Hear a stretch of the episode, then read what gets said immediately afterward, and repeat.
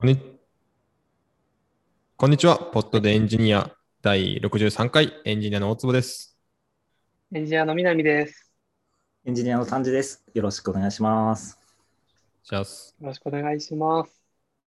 今回ちょっと僕、マイクを新しくしてみたので、えーお聞きの皆さんからは、え、こんなにいい声だったのかと皆さん思ってるかもしれませんが、こんにちは、大坪です。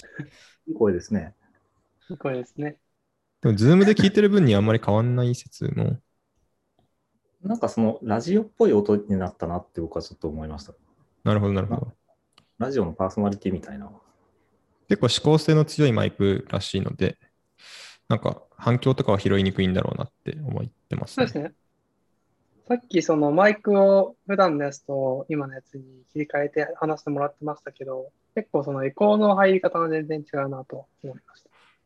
ですよね。なんか、あとこの置く位置でかなり音変わるんですよね。なんか、もともとそのパソコンの左側に置いて、ちょっと斜めから自分を狙うっていう風にしてたんですけど、それだとなんか、ちょっと音軽いなと思って、なんか、自分の、なんていうんですか、この口の近くに持ってきて、ちょもう5センチぐらいのところに持ってきてるんですけど、そしたらなんかすごいいい音になったなと思って、まあこれでやってみるかと思って、それを聞いて僕も今マイクの位置を変えてみました。音いいですねですかね。あなんかポッドでエンジニア10回やったらマイク買おうとか言ってずっと買ってなかったですからね。確かについに63回やったから6個何か買いますか。6個ぐらい買います。まあ原理的にはそうですね。なんか、そう。なんか難しいんですよね。なんか、環境整えてて素晴らしいですね。僕、スノマックでマイクもカメラもやってるので、これ実際、なんか録音聞いてみたら、別に丹治さんの声で何も困んないじゃんってなったら、ちょっと悲しさありますね。ぜひ感想を聞かせてください。でもなんかこれまでそのそういうクオリティにはこだわんないっていう、まあ、逃げをずっとしてきたわけですけど、なんか、そうですね。こうちょっと調整、挑戦してみて、なんか録音環境を整えてみて、なんか GarageBand の録音設定とかいろいろいじってみたんですよ。そしたらこう、おーお音がどんどんどんどん良くなっていって楽しいと思って、お結構いい音きたじゃんと思って、ちょっと参考情報にリビルド FM 聞いたら、なんか、はるか雲の上の音質の良さで、ついに凄さが分かったみたいな。え悩ましいね。3人とも整えないと、なんか全体のクオリティが上がらないから、そうっすねあ。マイクでも僕これ買ったのはオーディオテクニカの、なんだっけ、えっ、と、なんとか2100っていう、なんかすごくエエントリーモデルなやつで、なんか1万円ぐらいなので、なんか買ってみるといいんじゃないかと思いましたね。これすごい楽で、USB-C をペット挿すだけで、なんか認識してくれるんで、すごい楽ですね。いいですね。あの、後で URL ください。はい。もしくはあの概要欄に貼ってあるかもしれません。毎回思うんですけど、この概要欄に載せているのでっていうのを、それ忘れないようにするとどうやってるんだろうなと思うんですよね。編集するときにちゃんと切り返すんじゃない拾っですかね。そうですね。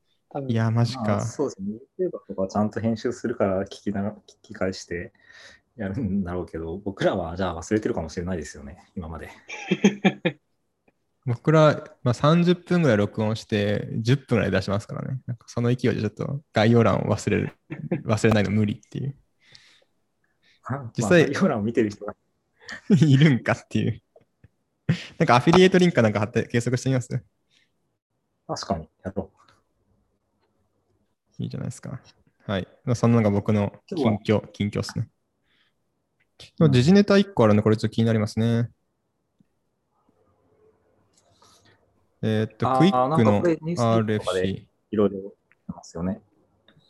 この中でイックの RFC がなんかしょステータスが変わって承認ってなったんですかね。プロポーダルが出たっていう状態だと思います。ステータス、プロポーズドスタンダードとか書いてありますね。えーなんかここら辺のなんか、ね。い一般人のもうこれがもう確定したっていうのと、ここのステータスが違うことがあって結構むず難しいなと思うんですよね。なんか W3C とかレコメンデーションって名前になってて、レコメンデーションっていうのはそれはつまり仕様なのかよくわからないみたいなことを思ったことがあって、はいはいはい。まあとりあえず我々一般人の目からすると、もう確定したっていう気持ちで多分これいいんですよね。クイック。おそらくクイックに関して、この中一番詳しいのは南さんですか？いやー、どうですかね。そんなことないような気もしますけど。なんか昔 HTTP2 の仕組みに関する記事書いてましたよね。そうですね。あと、このポッドキャストの中でも一回、クイックとか HTTP3 の話をしたような記憶がやったっけ？ちょっとだけありますけど、話しませんでしたっけ？ああ明日かもみんなやがななんかみんなが半端な理解で話すっていう、ふわふわした回があったような気がします。あったあったあった。結局、だから TCP がが最後の砦になるからそこまで直したくて、まあ、ここまでやったら結構満足してるんじゃないかな、みたいな、そんな邪推をするみたいな回がありましたね。ちょっと本当に覚えてないけど、ちょっと本当ですか？話した記憶ありますね。はい。なんか確か社内で、なんか、あ、ここ QUIC になってるみたいな、なんか、えーっと、何ですかね。ツイートじゃないけど、社内の Slack で言ってる人見見かけましたね。まあ、Google のサイトとかも QUIC で、うんうんうんうんうん。結構前からやってるんですかね、その通信自体は。それはやっていたはずだし、えっと、まあ、なんか出発点はやっぱり Google の中で実験をしててみたいなところだったと僕は認識しているので、うん、うん、うん、うん。そうですね。やべえ。早くなることはいいことなので、そうですね。あの、よく言われているのは、なんかパケロスが結構発生しやすいような環境で、なんか HTTP2 だとちょっと問題になっていたのが、まあ、問題が軽減されるっていう話だと自分は認識していあ、なんかそんな話ありました。パケレスをしたときにそこ、まあ、多少順序をちゃんと守んなきゃいけないレイヤーが下にあると、どうしてもそこに引っ張られちゃうそうそうそうそうそうそうそうそう。だから TCP が、まあ、そのパケットロスすると、そこを待ってしまうから、で、多重化して、そのストリームが中にあって、その、まあ、メッセージを送っているから、本当だったら別に一つのパケットを落ちても、そのパケットと無関係なストリームの処理を続けていいはずなんだけど、まあ、TCP の上に乗ってる限りはそれができなくて、で、じゃあ、そういうとこところも含めてうまく扱うっていうのを、まあ、クイックって形でうん。そのプロトコルとして定義して、で、さらにそのクイックの上で HTTP の、まあ、セマンティクスにはメッセージを送るのは HTTP3 みたいな話だと自分は認識してこれはなんか我々一般人が適当に導入する方法ってあるんですかね？なんか HTTP2 の時は、なんか僕、なんか AWS はなんか ALP が導入された時にそれ入れとけば、とりあえずフロントは HTTP2 になるよみたいな話があった気がするんですけど、そういう簡単にここここ変えとけばいいよみたいなのは今んとこあるんですかね ?ALB とか対応してるのかな？今、一般人はあれいやまだですないと思うけど、ですよねあの、そうそうですね。開発者っていいんですよね。えっと、今の。そうですね、そうですね。はいまあ、基本的にそういうクラウドベンダーとかミドルウェアが対応して、対応されたバージョンを使うみたいな形の関わり方になるのかなと僕は思います。まあ、あと HTTP2 に関して言えば、結構やっぱりその辺ミドルウェア、クラウドベンダーが対応してくれると割と移行が進んでいったような気がするから、割と似たような線になる可能性は高いんじゃないかなと、個人的には思います。今年のイスコンはクイックが題材になったりするんですかね もうちょっと先なんじゃないですかね。わかんないけど。そうかもしれない。いや、気になるな。いろんなサーバーがそれを対応してくれないと。まあ、H2O とか多分なんかしてるような気がするけど、あの、そうっすねそうっすね作ってるやつ。でも、なんか、まあ、そうですね。もうちょっと一般的にならないとなかなか、そういう問題として採用するのは難しそうな気もしますけですね。まあ、クイックそんなもんですか。別に詳しい人がいるわけじゃないし。ど。そうですね。あと、どこからいきますか？コアラマットレスにしますか？コアラマットレス。はい。あの、これは僕が書いたトピックなんですけど、えっと、大友くんが以前、コアラマットレスを買いましたって話をしていたと思うんですけど、僕も最近買いまして、あの使い始めました。もうに、もう使っ、もう使ってるんですね？そうですね、もう、なんか、1週間経つか経たないかくらい。おおいいっすね。あ、違う、変1週間経ってる。本当は先週話そうと思って忘れていた。あ、そうなんだ。だ。ちゃんとしてくれないと。ポッドキャスターとしてそういうのダメですよ。そうですか？いや、でも、いいですよ。あの、もともとちょっと違うマットレスを使っていて、結構睡眠の質が良くなくて、ちょっと困っていたので、改善されたなというふうに、個人的には思っています。それプラシーボじゃないんですか？本当に、本当に改善された？かんない。なんか、自分で決めたから、その、よく感じるみたいなのあるかもしれないけど、あるいは新しいものだからよく感じるとかあるかもしれないけど、案件みたいな。そう、ちょっとそう思いたいみたいな心情も働くから、でも僕だけど。もも睡眠に結構不満を持ってるので、改善するんだったらいいえでも実際よ良いですよね。なんか、うん、なんか高級ホテルに泊まっても、いや、うちのベッドの方が強いわってことあるんですよ、ね。え、ちなみに、高級ホテルの、まあ、あんまり僕高級ホテル泊まったことないけど、ホテルのベッドって寝れます？僕は結構思います。僕は寝れる寝れるけど、早く起きちゃうっていうのがありますね、僕は。なんかなるほど。なんか7時間ぐらい寝たら起きちゃって、そこから寝れないってなってて、なんかああ、なるほど、なるほど。落ち着いて僕、ないのかな？ホテルのベッドの方、ホテルのベッドよりも家のベッドの方が寝れるので、単純に慣れの、慣れだけで自分の睡眠は決まるんじゃないかと思っていて、あんまり睡眠に投資したことがないんですけど、まあそういうのありますよね。でも、その慣れの方が大きいとしても、なんか、その最大値みたいなものはいいやつの方がいいって可能性ないですか？確かにいいいいものになれたいかもしれない。いいものにななれたら、なんか、幸せじゃなくなっちゃうかもしれないですけどね。そのマットレスにやったら寝れないみたい確かに。より他で寝れなくなる。な。マットレス買うのって難しいですよね。なんか、僕はダブルサイズ買ったんですけど、いや、これ、なんか5年後ぐらいにキングにしたくなる可能性ないんかみたいな。しかし今の家には入らんし、みたいな。ううんん。でもなんかマットレスとか、まあそれこそコえコロナウイルスじゃないわ。コアラマットレスとか、なんかまあ結構長めに使っていくだろうから、なんか次の家広いんだけど、マットレスは小さいなって思ったら悲しいなとか思って。ちなみにベッドも買ったんですか？まあ各そうですよね。そうですよねベッ。ドは、そうですね、ベッドフレーム買いました。そのマコアラマットレスに合わせて買った。いや、なんかベッドフレームとマットレスはもともと別のを買っていたんだけど、ちょっと、まあ睡眠に不満があり、じゃあマットレス変えてみるかってことで、コアラマットレスを買ったみたい。で引っ越す前、引っ越す前から使ってたマットレスがあった？いや、引っ越す前から使っていたのは、また全然違うもので、それはもう処分したんだけど、で、引っ越して新しいの買ってみたら、こいつに不満があったんで、もそう買ったばっかだけど、バイバイっつって、そうそうそう。ブルジョワがいますね、ここに。それは。いやいやいやいや、あ、でも僕今、プランとして、いや、これは完全な、なんだろう、勝手に考えてるだけなんだけど、なんか重ねてみたらどうかなってことをちょっと考えていて、え、マットレスオンマットレス？まだ、まだ試してないけど、やってみてほしいちょ。っとやってみたいなというふうに思って。え、それ変わります？はなんか大体一緒なので。でも、その僕、前、ベッド、ベッド屋って言うとおかしいな。なんかその、ベッド用品売ってるお店とかでちょっと話を聞いていて、基本的になんか厚みがあるほど高級だみたいな話とか、なんか商品によってはちょっとそういう重なった作りのものもあるみたいなのを聞いたから、実はいいのではっていう。でコアラマットレスめ持っているんだけど、めちゃめちゃ分厚いですよね、そもそもが。まあ割と、まあまあまあ厚みありますね。それを重ねていく。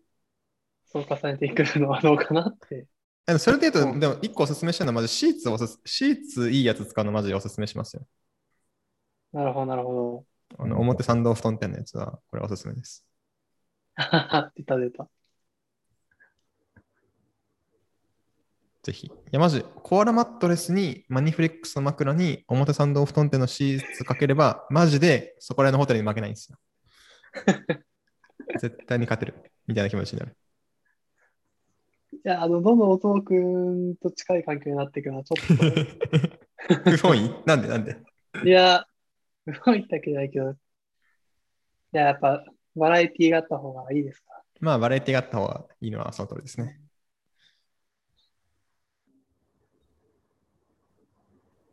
いうのがマットレスの話です。マットレスの話ですね。これマットレスの話でした。次、どれいきます？僕、この、なんかず先週も世界史って書いてあって、これが何の話なのか興味があって、それはですね、なんか先々週からこれ、小ノートに話さないまま残ってますよね。まあなんか別にその大事じゃないけど、なんかのが若干低いんだろうなって思いながら見てるんですけど、低いんで、低いで育ってるんですけど、え世界史って高校の時勉強しました？しました。しましたね。はい。僕、中高一貫だったらいつ勉強したか覚えてないんですけど、とりあえず、そのちゃんと勉強はしないんですよね。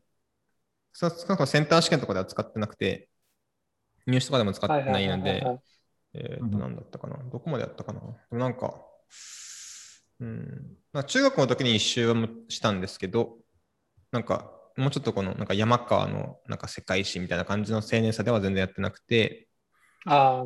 で、それでちょっとこの、教養が足りんなと思ったんですよね。なんかちょっと知ってるとかっこいいなって思って、まあ、でなんか世界史は結構面白いですよね。うんそうっすよね。で、なんか、僕、恐ろしい時間最近 YouTube で使ってるので、なんか1日2時間とか平気で YouTube 見てるんで、この時間、なんか世界史の面白い動画になってたら、なんか楽しいし、知識も絶対えんちゃうと思って、世界史を勉強しようと思った結果、なんか世界史で、世界史っていうキーワードで YouTube 検索したら、あの10時間喋り続ける動画っていうのが発見されて、なんだこれはと思って見たら、まあなんか10時間自分が勉強した世界史について語り続けるって動画なんですけど、これが結構詳しくて面白いんですよね。えまあ、なんか10時間っていうと、なんか1日でできちゃう量じゃんとも思うわけじゃないですか。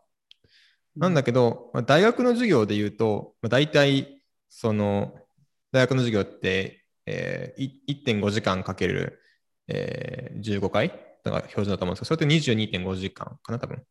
うんなわけなんで、まあ、その半分ぐらいの時間は使っているし、その休憩なしにブワーっと行くので、まあ、密度的に考えると大学の授業、マジ、その、1学期分ぐらいあるなと思って、それはちょっと良くないと思って見てみたんですよね。ただ、まあ、途中で疲れて、ままあ、あ、ね。古代ギリシャが終わったあたりで飽きたんですけど、序盤じゃん。これギリシャ何年ぐらいだ？ずっと一人語りしてるんですか？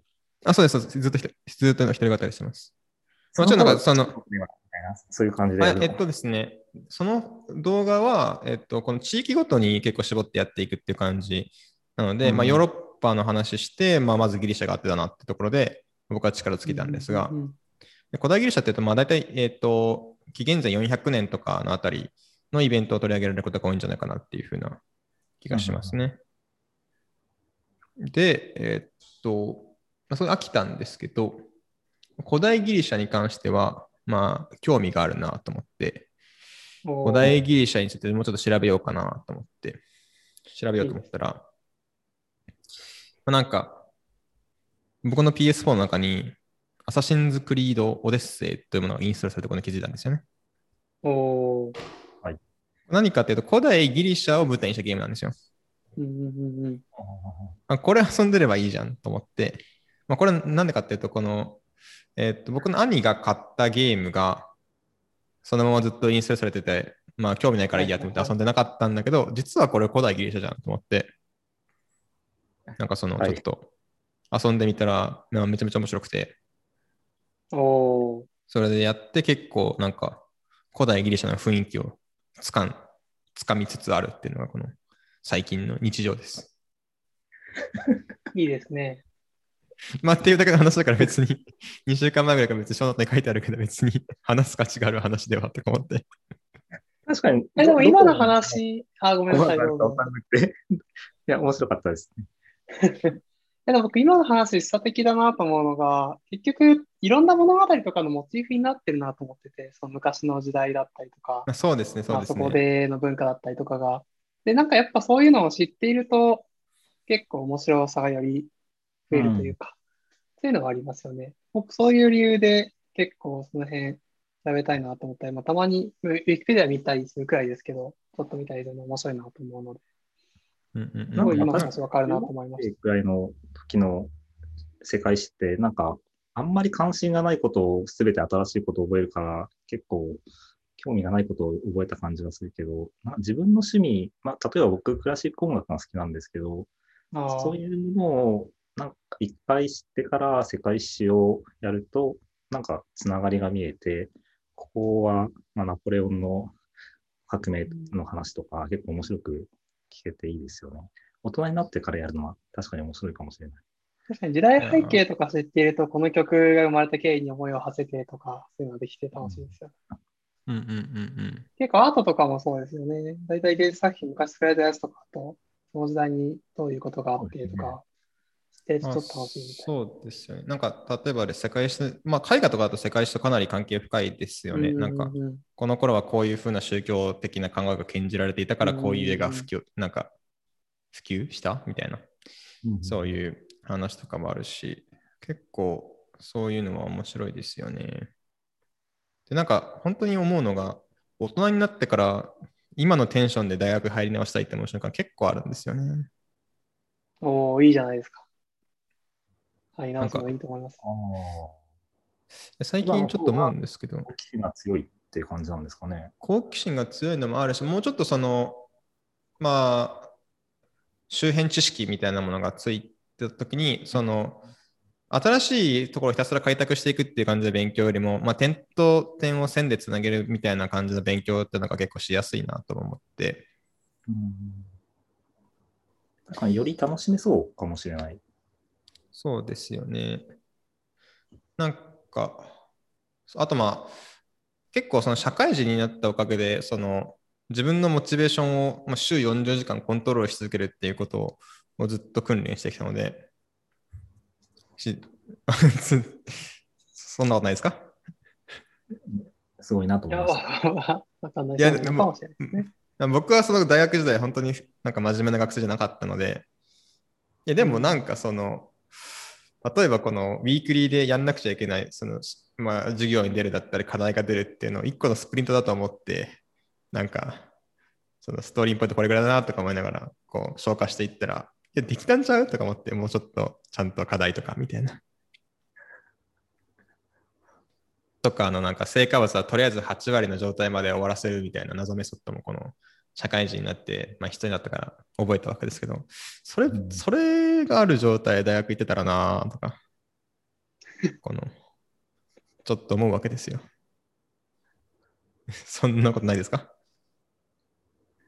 いや、もうままだ入れるかもしれないですね。いや、まあそうなんですけど、い。や、でも実際、今この20代後半に入りつつあるところで、なんか、まあ仕事も結構できるようになってきたなって思うところで、まあ、4年間使うのなんか嫌だなとちょっと思っちゃって。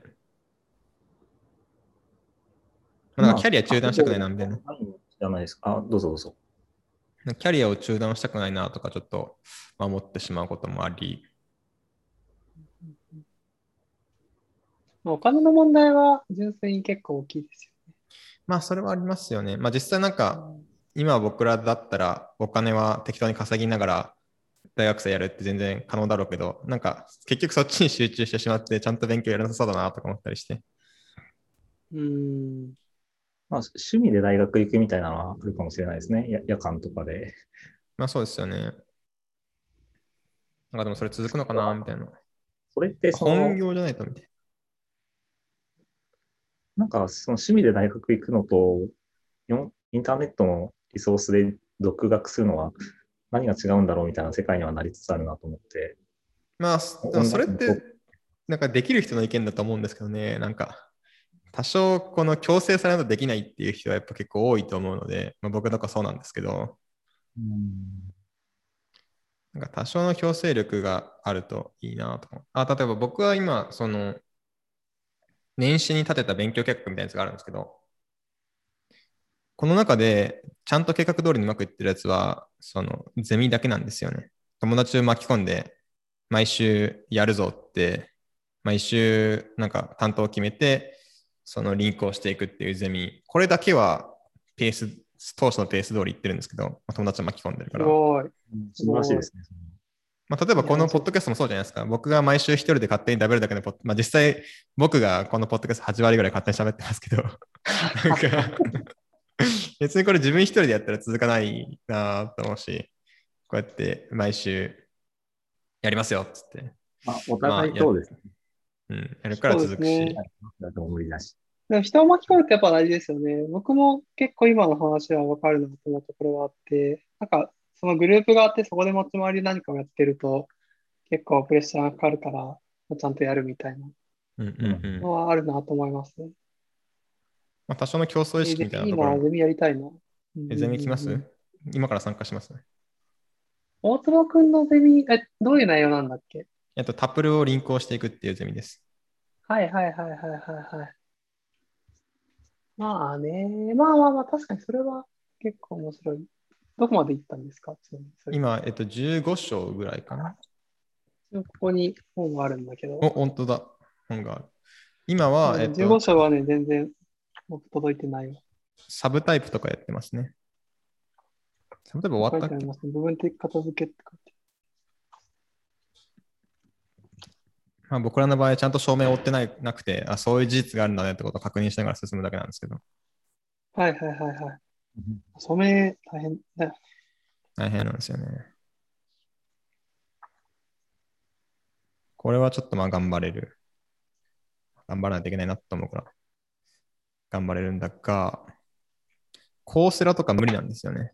コースラはひたすらあ放置してしまう。確かに、なんか僕もさっきそんなこと言ったけど、コーセラ何回か挫折してますね。あ。え、谷さん何かゼミやります？とか思ったんだけど。ななんですか？ゼミやります？ゼミやりますか？世界史ゼミやります？えゼミをやってゼミをそのまま録音して出せば、ポッドキャストの回になるんじゃないですか？本当かな？来週のポッドでエンジニアは、世界史におけるエンジニアリング。世界史におけるエンジニアリングって何？産業革命とかなんですか？それとももうちょっと濃厚にもエンジニアリングがあったみたいなそういう話なんですかね？そうですかまあでね。も1900年代プラス2000年代だけで、本当にソフトエンジニアリングに絞ってとかも、ありっちゃありですけどね。チューリングマシンから。その、き機械のもっと前って結構難しいですね。まあ、でも例えば、まあ、ソフトウェアエンジニアリングに入るか分かんないですけど、例えば二進数みたいな概念ってもうちょっと前からあったはずですよね。うんうんうんそれから二進数を使えば、その任意のその数字とかを表現できるはずだとか、言った人、あに任意の文字文字列とかって表現できるはずだとかってことに気づいた人はもっと前にいるんじゃないかなって気はしますよね。確かにそこら辺はどこなんだろう。うん。わからないですね、確かに。でもこれを自分たちは調べて、調べていろいろやっていくのは結構沼な気がするので、もしかしたら来週、そういう話があるちなみにそれで言うと、来週はちょっとゲストを呼ぶ可能性がありますので、あ、すごい予告ゲストだ。予告ゲスすトです。ごい。えーっと、まあ、どう、どんな感じになるかは、来週までのお楽しみで。はい。ちょっと来週はゼミじゃない可能性が高そうですが。でもなんかゼミとかやって勉強するのと何か勉強したことあります？世界史？世界史は、まあ、世界史ですね。世界史は入りますし、結構いろいろあるけど、そうですね。まあ逆にほっといてもやんなそうなことっていうのが面白いかもしれないですよね。そうですよね。まあエネルギーがいるやつとか。これまで勉強しようと思って、勉強しようと思ってなんか何度も挫折してきたやつとか。いいです。なんか全然違ったジャンルの話を聞きたいなみたいなのずっとあるんですよね。僕法律、ああ、世の中でどういうふうに運用されてるのかとか全然知知らないし、知りたい。いいですね、そういうの。あ経済学とか普通にいろいろ調べたら面白いんだろうなとか思ってますけど。うん。なんか、一個ごつい本をドンってみんなで読みます？うん、興味が持てるトピックだったら、サピエンス全全史を読み解くとか。ピエンス電子、そこまで僕そそられてないけど、買ってないし。サピエンス全史い読んでないんですか？読んでないです。です。え3体を読んでないし、サピエンス全史も読んでないと。僕はそうです。え、タンジさん3体読みました、そういえば。団体は、えっ、と、とりあえず買いました。買いました。買っいやて、ー一番最初の、なんか古代の話だけ読みました。あー買った本正しいんだっけ？ってなるやつですよね。かかなちょっと、はい。なんか、俺がか、なんかいきなりわけわかんない歴史の話始まって、俺が買った本本当に3体だっけっていう気持ちになりませんでした、最初。そう、そうですよね。あ、ネタ、その、中世の今のイスタンブールでの話ですよね。そうなんですよね。何なんか事あそこら辺もなんか、世界史とか、僕、塩野七海っていう人が好きで、あの、小説を読んでたことがあるんですけど、コンスタンチノーブルの陥落みたいな本を読んで、あ、あの話じゃんみたいな。ああ、いいですね。あーいや、なんか、あそことかその僕読んだ時辺とかもに、知ってると面白いですよね。そうですよね知。ってると面白いのはやっぱありますね。なんか、世界史そこまで到達してしておけばよかったってめっちゃ思ったんですよね。あれ読んだ時。うん。ちょ古代ギリシャで終わってるから、ちょっとそんな、そんな先まで行ってないです。修正とかちょっと、はるか未来の彼方なんで。まあ、ローマも好きな人多いですよね。ああ、そうですよ、ね。ロローマっていう名前がずっと登場するんですよね、古代ローマから始まって。僕は結局、そのウィキペディアとかで見たくらいの知識ですけど、そのひ。たすら神聖ローマ帝国とか、なんとかローマみたいなのがいっぱいあって、みんなずっとローマを名乗ってるみたい 崩壊な。ちょした後分裂したりもしてるし。自分たちの正当性を主張するために、いやロ、ローマから来ていて、みたいな。確かにずっと名面白いで乗ってる。すよね。その辺とか、キリスト教の影響力とか、そういうのはキリスト教の影響力すごいですよね、本当に思い。やー、勉強するか。あのとりあえず、とりあえず10時間のあの動画、ど何時間耐えれるか 見てみてほしいな。じゃあ、それも概要欄にありましょう。貼らないかもしれないけど。いや、10時間見れたら本当になんか、あとは好きな本を読んでいくだけで歴史の知識つきそうって、まあ、最初の骨格が得られそうな感じがすごいするので、ただ根気が持たないっていうやつです。お試しはね。はい。まあちょっと時間来てるんで、こんなもんですかね。はい。はい。っていうんで、えーポットでエンジニア第63回、えー僕の声はいかがだったでしょうか、えーコメント概要欄にコメント、違うわ、コメントできないわ。